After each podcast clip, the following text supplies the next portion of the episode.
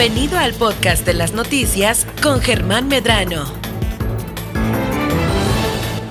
Sí, efectivamente ya está aquí en el estudio Marta del Riego, pues ya sabes, eh, es, es, es, de casa de confianza. Y pues bueno, gracias por el comentario eh, político trascendiendo las fronteras, pero ya aterrizando a, pues, a la idiosincrasia mexicana, que es algo que tiene que ver con el tema de hoy, eh, vamos a pasar ya a esta charla por demás enriquecedora con Marta del Riego.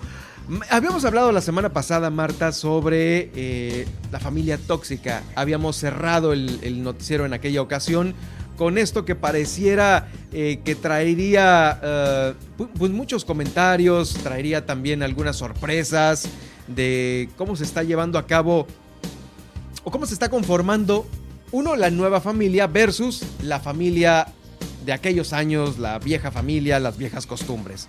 Y todo recae en que ahora ya está este, este título que muchos eh, sabemos que significa la familia tóxica. Bueno, antes que nada, gracias, ¿no? Gracias Germán, gracias Nadia y también por permitirme andar de metiche en temas los cuales no me han invitado, pero, pero al modo yo en mi totera que no me resisto. Y pues así, eh, efectivamente, a raíz de lo que estábamos platicando sobre la violencia en las semanas pasadas y demás, pues surgió la idea de platicar acerca de las familias tóxicas, ¿no? Pero más, más, que, más que familias tóxicas, sino estas dinámicas tóxicas que se dan mucho mm. dentro de las claro, familias. Por supuesto. Y esto con em, y esto pues tiene, tiene que ver con las los eh, cómo nosotros estamos idealizando, digamos, o romantizando el concepto de la familia, ¿no? Como si la familia, eh, a la familia eh, siempre tiene que ser sinónimo de contención, sinónimo de bienestar. Y no siempre es así, la verdad es de tranquilidad, exactamente, serenidad. Pero no es cierto, no siempre es así, porque hay muchísimas familias con problemas tremendos. Y, bueno, y surge también ese término que es relativamente nuevo, ¿no? Lo tóxico. ¿Qué es lo tóxico? Pues aquello que te va contaminando, ¿no? A veces sin darte cuenta, sin entenderlo. Y en lo que cuando menos lo esperas, pues ya tiene un efecto negativo, quizás este, permanente o quizás no.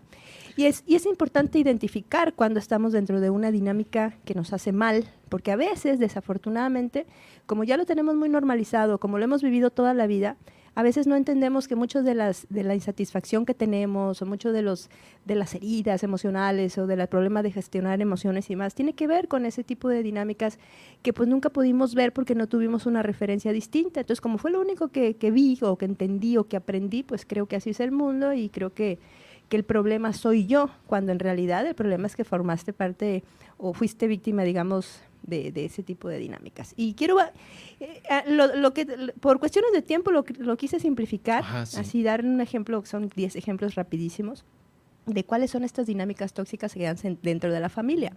Decía entonces yo que hemos romantizado mucho el concepto de familia, pero, pero mm, bueno, eso mejor me, me, me voy ya a la conclusión, porque no me voy a adelantar.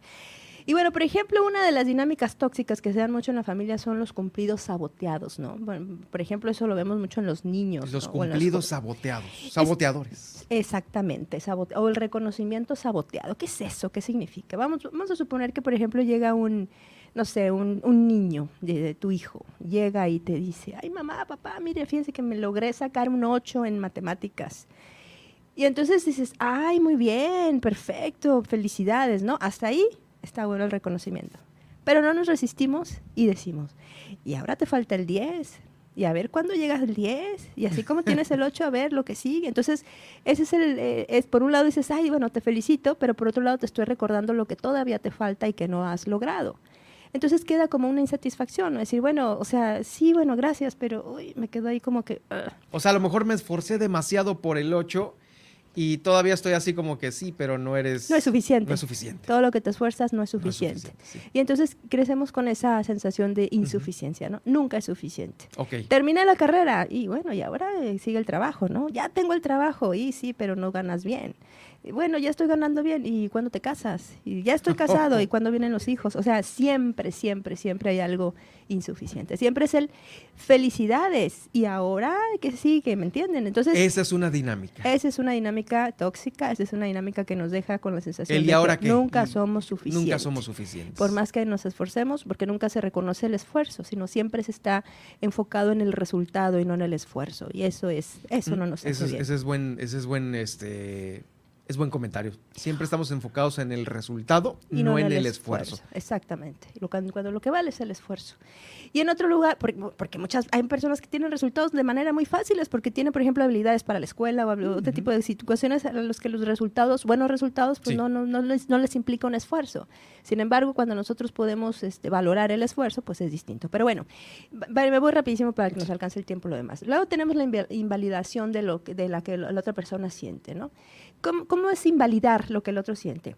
Ay, mijito, estás exagerando, no seas exagerado, mira qué enojo, ve por las cosas que te enojas, pues, o sea, esos mensajitos, esos mensajitos es invalidar lo que uno siente y también lo que uno piensa. Y entonces eso genera muchísimo coraje, eso genera rabia, genera eh, y sentimientos encontrados, ¿no? Porque lo que pasa con la familia, lo que nos pasa con la familia es que es gente con la que tienes un vínculo afectivo, pero a la vez también tienes como una relación amor-odio, ¿no? De repente cuando se dan ese tipo de, de situaciones Ujú. medias tóxicas, y entonces te genera cierta culpa que, por ejemplo, tu mamá te caiga mal. Te genera culpa no soportar a tu papá. Y entonces eso cómo lo gestionas o cómo lo manejas. Y, el, y por eso es conflicto, es, es, es todo un temita, ¿no? De repente estar en esas dinámicas tóxicas. Aquí lo importante es saber que tú puedes, que el estar, que el que, que no, el que no te haga bien una persona no significa que no tengas, o sea, que no, no, no la debas de querer. O y así- tampoco el o- que la quieras significa que tengas que tener un Sí, porque es el punto de vista de la otra persona y tú tendrás que sentirte, pues a lo mejor pleno o conforme con lo que tú estás haciendo, ¿no? Por supuesto, pero es difícil porque nos- la- acuérdense que la primer mirada de reconocimiento que buscamos es la de los papás. Mm. Los papás son los que nos dicen quiénes somos. O sea, son su mirada forma parte de nuestra identidad, de cómo construimos quién creemos que somos. Entonces, cuando tenemos una mirada de desaprobación constante, ¿qué estamos aprendiendo? Que no somos suficientes para nosotros mismos, porque los primeros ojos con los que me veo son con los ojos de nuestros De los papás. papás, ¿Me exacto. explico? Entonces, por eso, por más que logremos cosas, por más que no nos sentimos satisfechos, porque nunca Porque te obtuvimos están viendo con cara de que, pero te falta tal cosa. porque me enseñaron a verme con esta cara de Claro. insuficiencia. Y luego tenemos también, bueno, esta invalidación de los sentimientos. Ay, qué exagerado, ¿no? Qué exagerada eres. Ay, cómo- mira, ve, ve por lo que te, cómo te pones así por eso, ¿no? O sea, como si fuera un manual, como si hubiera un manual en la vida en donde uno tendría que ir diciendo, si te pasa eso, entonces tienes derecho a sentirte así, o tienes Ah, derecho no, a sentirte ajá. Cada uno siente lo que siente y punto. Nadie somos quien ni tenemos la sabiduría como para poder determinar qué se vale sentir y qué no se vale sentir. Esa es la primera regla para validar los sentimientos. Y no hacerlo genera toxicidad. Seguimos. Y después tenemos que, de, de repente, en las dinámicas de la familia, ¿no? La impunidad del proveedor, o la impunidad de la personalidad de la familia, ¿no? O el del destacado, ¿no? Pues que tu tío el diputado, tu tío el diputado en las fiestas de Navidad o en las reuniones familiares, él tiene todo derecho de poner apodos al que quiera y nadie le dice nada. Él tiene derecho de marcar las dinámicas de la familia, en dónde se va a cenar y dónde sí, se va a hacer sí. y qué se va a hacer y nadie le puede decir nada. ¿Por qué? No, es que tu tío paga los gastos de los abuelos. No, es que tu tío es el, el, el- el- político, es el destacado, ¿no? Entonces gen- genera... ¿Cómo se le llama eso? la impunidad de la personalidad de la familia, ¿no? Luego tenemos también, que eso también genera mm, Sí, eh, claro. entre amor y odio, ¿no? Y también el, y el tío, como se siente impune, pues puede decir, hacer lo que se le pega la Pasarse gana. de lanza. Exactamente. Y después tenemos también otra dinámica que es la famosa honestidad. Yo soy muy honesto y te digo lo que pienso. Y en realidad es- a veces eh, somos crueles con la bandera de la honestidad. Y lo único que estamos haciendo es proyectar nuestras propias frustraciones en el otro y diciéndole, mira, tú eres un ignorante. Y discúlpame que te diga, pero tú eres un irresponsable. Y O yo- sea, es abusar de la honestidad. eso no es honestidad, eso es ser crueldad. Ah. La crueldad, porque una cosa es ser honesto, pero cuidando a la persona, Hablando desde el cuidando los sentimientos, exactamente, y otra cosa es ser cruel. Pero obviamente que como no reconocemos que somos crueles, decimos, no, somos honestos. Y uno dice, ah, bueno, es que le tengo que agradecer porque es honesto. No, está siendo cruel contigo. Te está... Honesto sería, mira, yo pienso, yo creo que esto que tú haces, no, esto que tú eres, que es distinto. Una cosa es calificar la acción y otra cosa es calificar a la persona. Entonces, cuando tú quieres eh, decir algo a una persona, eh, refiérete a lo que hace, no a su persona. Entonces, cuando tú te refieres a lo que hace, lo que hace se puede modificar, pero la persona a la que pones una etiqueta no se la puedes deshacer nunca. Entonces, si tú calificas lo que hace, eso estás cuidando a la persona y ahí sí podemos hablar de honestidad y no de crueldad. Y luego, por ejemplo, las comparaciones también, ¿no? Ay, que mira que tu primo que ya hizo esto y tú mira todavía que no haces nada. Y luego, ay, mira que tú eres muy vago y tu primo es un trabajador o tu hermano, mira qué bien, quién está haciendo las cosas. Claro, ese es un clásico. Ese es otro clásico también tóxico entre las familias.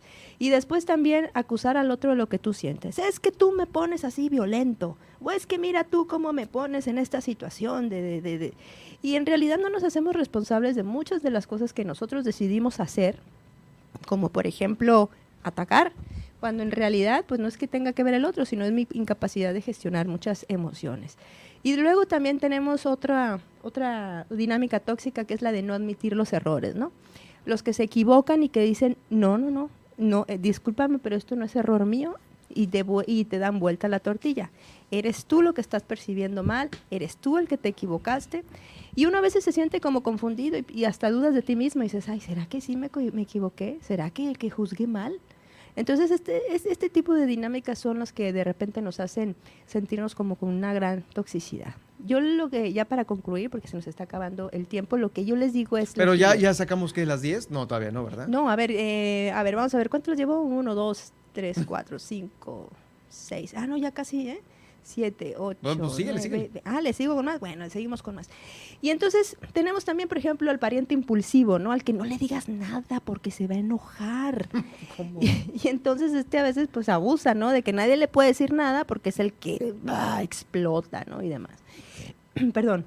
Luego tenemos a la tía chismosa o el tío chismoso que se la o el primo el pariente chismoso que se la pasa hablando y despotricando con todos los con viene contigo y te habla mal de alguien más de la familia. Va con ese alguien más de la familia y le habla, y sabes que te, va a hablar, que va a hablar mal de ti. ¿Me explico? Entonces se empieza a generar en la familia estas dinámicas de chismes y de, mira, es que tu tía, tu tía Anita, ya ves lo que anda diciendo de ti.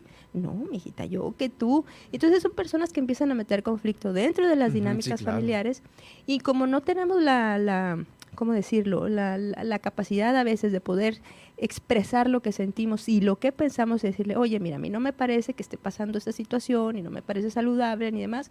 Entonces tendemos a callar y a reprimir esa bronca, ¿no? Ese enojo que nos, que nos ocasiona. Y cuando están muchas de estas dinámicas, a veces uno de veras no quiere ir a las fiestas, ¿no? Familiares. No, qué flojera, imagínate. Para participar en estas dinámicas tóxicas, qué flojera, ¿no? Y entonces la familia, lejos de convertirse en un lugar donde uno se puede sentir eh, reconfortado, con bienestar y demás, es un lugar de muchísima tensión, empiezas a generar mucha tensión. Entonces no nos sentamos culpables por no, no querer estar con nuestra familia. Nosotros podemos querer mucho a una persona sin necesidad de querer estar con esa persona, ¿me explico? O sea, yo aprecio, por ejemplo, no sé, a mi primo X, pero yo sé que estando con él no me siento bien porque las dinámicas eh, de comunicación o como se dan las cosas me hacen mal. Entonces, ok, te quiero y entiendo que nuestro vínculo tiene una limitación. Y esas limitaciones que no vamos a poder conectar porque nuestros intereses son distintos y porque nuestra dinámica a mí me genera mal. Y se vale. O decir de plano, mira, es mi familia, pero mi, la familia también es circunstancial. La familia uno no las decide. Y poder empezar a, a, tener un entorno de apoyo, un entorno de bienestar y demás con otra red de contención que pueden ser los amigos, a los cuales uno sí puede elegir y a los que con los que uno sí se puede desahogar, ¿no? Sí, justamente, eh, mira, el tiempo lo tenemos encima, Marta, pero eh, quisiéramos, yo creo que este tema da para más.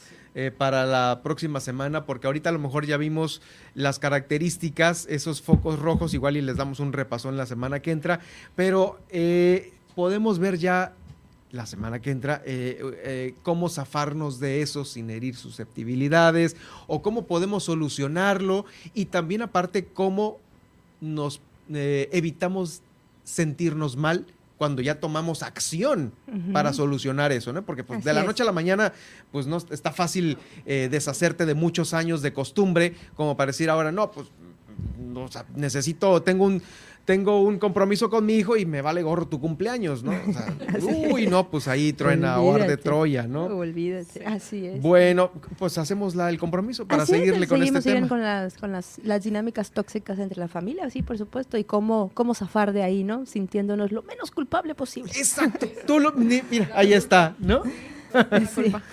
bueno, pues muchas gracias, Marta. ¿Dónde te leemos? ¿Dónde te escuchamos? Mis redes sociales en Marta del Riego. Estoy ahí en Twitter o también pues en Facebook o en Instagram y también pues en CPS Noticias en las Noticiero de la Mañana. Muy bien, pues ahí estamos ya. Eh, nosotros, eh, gracias Marta. Y vamos entonces a continuar nosotros. Eh, nos vamos a ir, ya no tenemos tiempo para el resumen. Querida Nadia, pues bueno, nos, nos, nos debemos el resumen del día de hoy. Es que estuvimos así también súper full el día de hoy.